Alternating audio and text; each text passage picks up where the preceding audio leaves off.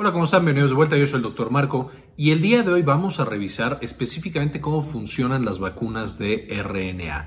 Por supuesto, estas han sido un cambio de paradigma completamente en el desarrollo de vacunas y en el manejo de esta y de otras potenciales pandemias que podamos tener en el futuro.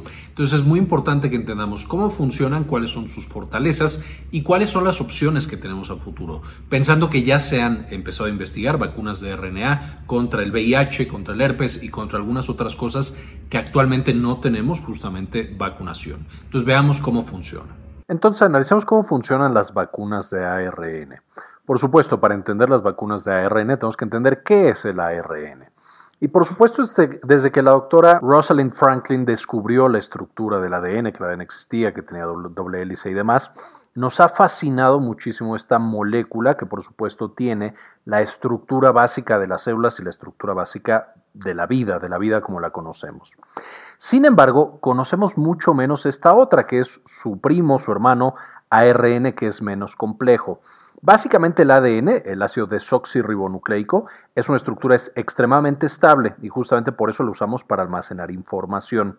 No es tan propensa a mutaciones y no es tan propensa a interactuar con el resto de las moléculas que podemos tener, por ejemplo, adentro de una célula.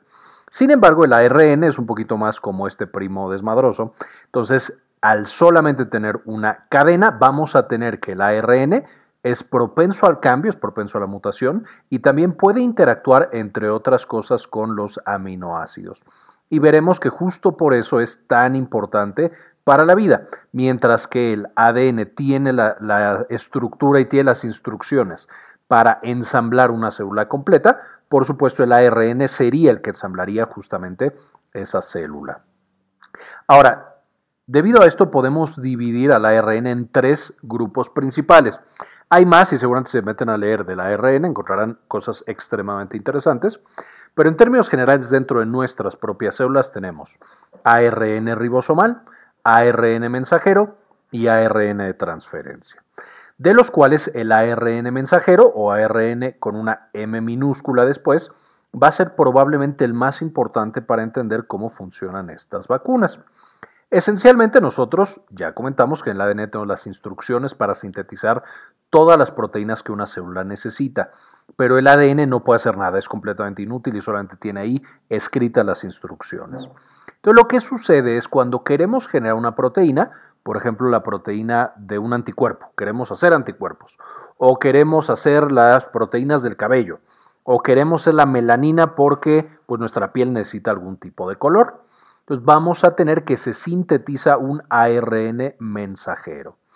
Este ARN mensajero, como podrá notar, está adentro del núcleo de nuestras células. Todo esto ya lo vimos un poquito en detalle en el video de qué son las células que les dejo acá en la parte de arriba. El ARN mensajero entonces tiene que salir, no sale literal a toda la célula, sino que sale directamente a una parte de la célula llamada ribosoma, que es un organelo y entonces este ARN mensajero entra en el organelo que va a tener ARN ribosomal y por supuesto aquí se acomoda, entonces esto que tiene la instrucción de la proteína de los anticuerpos o de la proteína del color de la piel o cualquier otra proteína que queramos en el, en el cuerpo va a ensamblarse aquí y vamos a tener otro ARN que es el ARN de transferencia que tiene un aminoácido pegado aquí arriba. Este sería el ARN y acá tiene un aminoácido. Y entonces este ARN de transferencia, que vamos a tener un chorro pegado a cada uno de los aminoácidos que están dentro de nuestras células, y se van a ir embonando. Entonces, como podemos ver aquí encajan y van a ir pegándole a esta cadena de aminoácidos un aminoácido más y luego otro y luego otro y luego otro. De manera que de este ribosoma sale una proteína completa y por supuesto se manda a diferentes procesos para que quede ya perfecta y la podamos utilizar como nosotros necesitamos. Entonces, en este caso, por ejemplo, si es un anticuerpo, ya tendríamos aquí nuestro anticuerpo que se lanza a la sangre y va a atrapar algún virus, alguna bacteria, lo que sea. Si fuera melanina, se lanza y entonces la piel se pinta más oscura porque nos asoleamos y necesitamos más melanina. O si se nos cayó un cabello, pues entonces generamos uno nuevo a través de estas estructuras proteicas. Esta es la manera en que funciona justamente la transcripción del material de ADN a ARN y luego la traducción de ARN a una proteína. Esto pasa en todas las células de nuestro cuerpo, todos los días de nuestra vida. Ahora, los virus, especialmente los virus de ARN, saben este mecanismo. Por supuesto, saben que nuestras células operan de esa manera. Y recordarán de videos pasados que literal es lo que hace el coronavirus. Cuando entra en nuestras células, libera su ARN, por supuesto ARN mensajero, que llega a los ribosomas. Eh, nuestros ribosomas y nuestras células no saben cuál ARN mensajero viene del núcleo para sintetizar nuestras proteínas y cuál viene el coronavirus para armar un coronavirus nuevo. Entonces están utilizando este mismo mecanismo dentro de nuestras células. Y por supuesto esto los lleva a ser muy exitosos y a poder infectarnos a todos como sucedió en esta pandemia. Ahora, ¿cuál es el mecanismo de defensa que tenemos nosotros? Y por supuesto va a ser un poquito lo que usaremos para desarrollar vacunas de ARN mensajero. No me voy a meter en el detalle completo de cómo nuestro cuerpo detecta estos virus y genera anticuerpos e inmunidad, porque ya lo vimos en el video de fagocitosis y presentación de antígenos, que les voy a dejar acá en la parte de arriba para checar con más detalle. Pero esencialmente cuando un virus entra en nuestras células, nosotros vamos a tener dos tipos de células, células normalitas como las células de nuestros pulmones y células inmunológicas y específicamente unas muy especiales llamadas células presentadoras de antígenos profesionales. Esencialmente, hablando del primer grupo de las células que se encargan de defendernos, van a poder comerse directamente el coronavirus o algunas de las proteínas que genera el coronavirus a través de endocitosis. Ya que los endocitamos o los fagocitamos, ya que nos lo comimos con nuestra célula inmunológica, vamos a separar la proteína S, que en este caso es la que más genera respuestas antigénicas, y la vamos a presentar en una cosa llamada complejo mayor de histocompatibilidad de tipo 2, que queda en la membrana de esta célula presentadora de antígenos.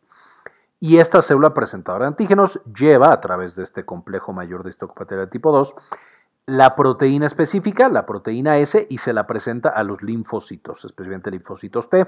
Dice, oye, ayúdame a destruir todo lo que contenga esta proteína S. Y el linfocito T de ahí prende toda la inmunidad que ahorita vamos a mencionar brevemente qué es. Ahora, las células normalitas también tienen la capacidad de presentar antígenos, porque ya sabemos que son vulnerables a ser infectadas por virus, bacterias y por otro tipo de cosas.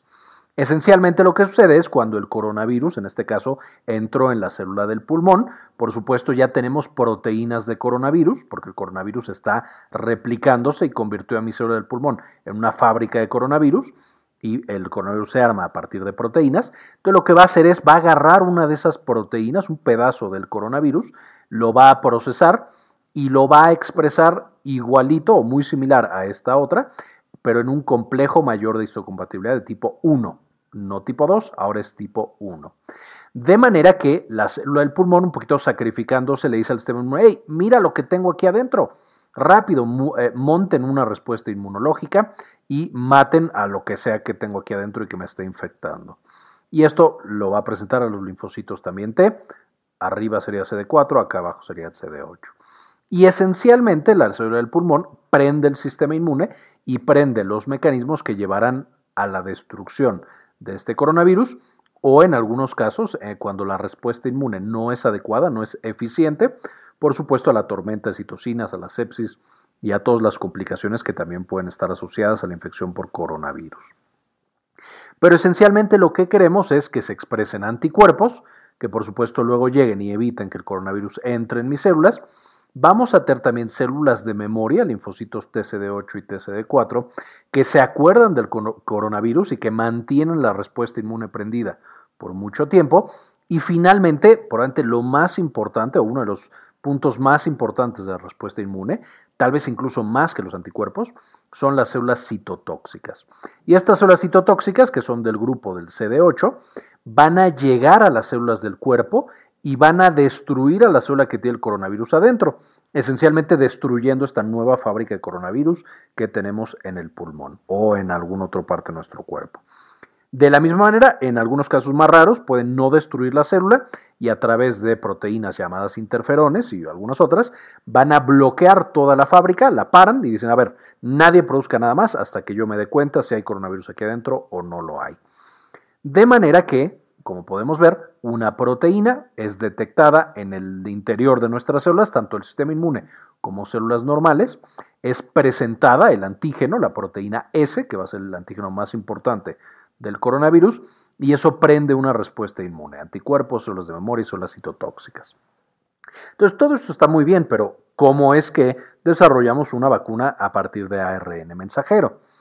Pues si recordamos que, y ya sabemos que la proteína S del coronavirus es el principal antígeno que necesitamos, y nosotros lo secuenciamos, es decir, sabemos toda la cadenita de aminoácidos que va a necesitar formarse para formar una proteína S, podemos a través de ingeniería reversa, o en este caso sería biología reversa, transformar esa cadena de aminoácidos en una cadena de ARN mensajero de la proteína S.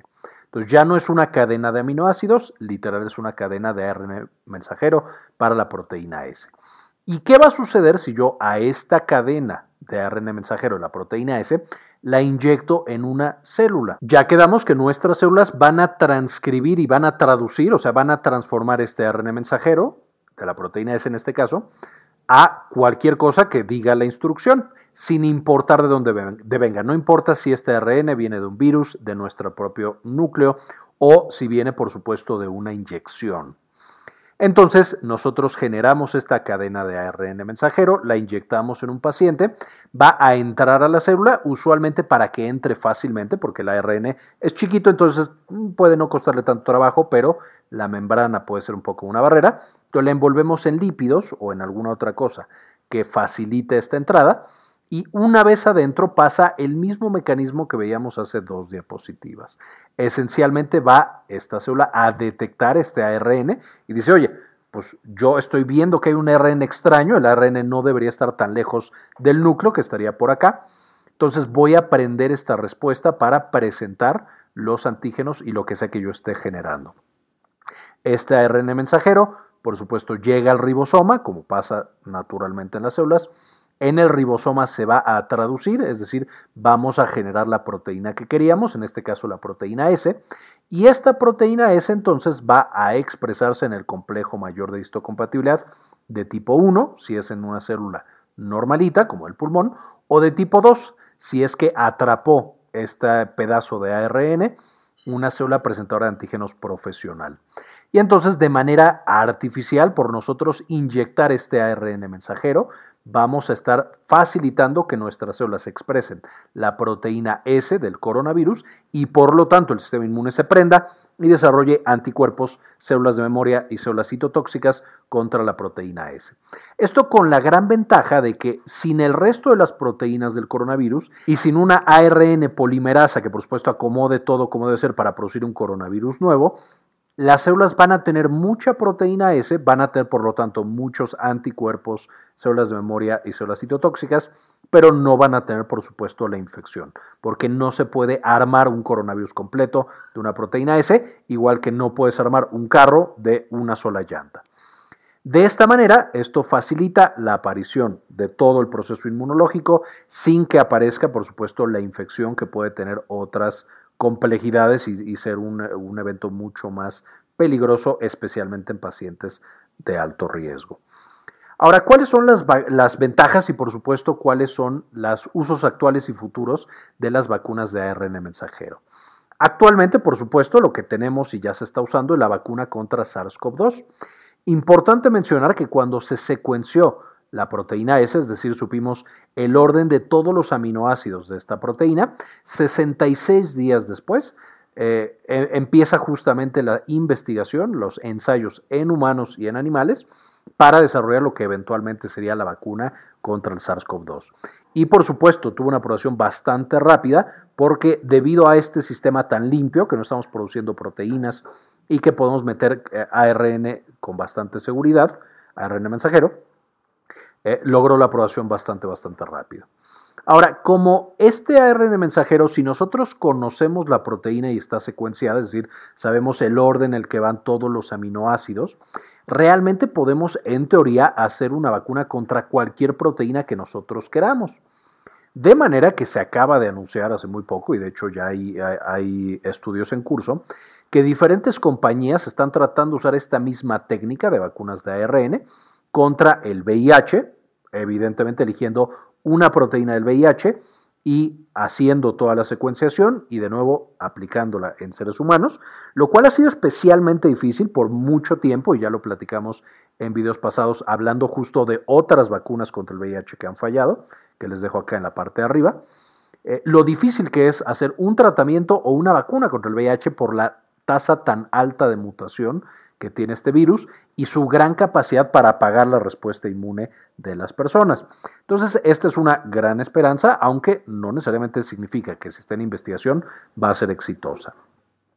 Ahora, por supuesto, los virus de ARN, como el coronavirus, como el VIH, son un eh, gran blanco para que funcionen este tipo de vacunas de ARN. Eh, aquí también tendremos incluido el herpes, que también ya hay investigación en curso, pero incluso podría servirnos para algunos tipos de cáncer. Un cáncer en el cual nosotros sabemos que, inventando, todos los cánceres de pulmón tienen la proteína 4. De nuevo, nada de lo que dije es verdad.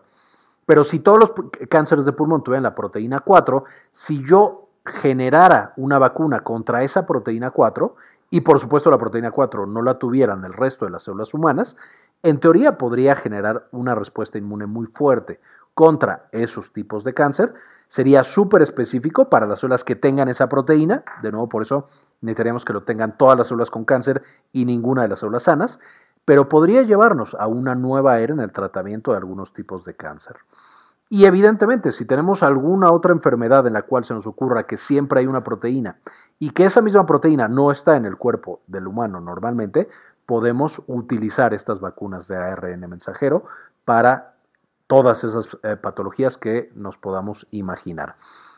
Básicamente lo que, lo que está generándose aquí es una plataforma, una plataforma a partir de la cual se pueden desarrollar numerosos hallazgos, numerosos inventos como de vacunas y de tratamientos, que hasta en la actualidad no teníamos esa capacidad.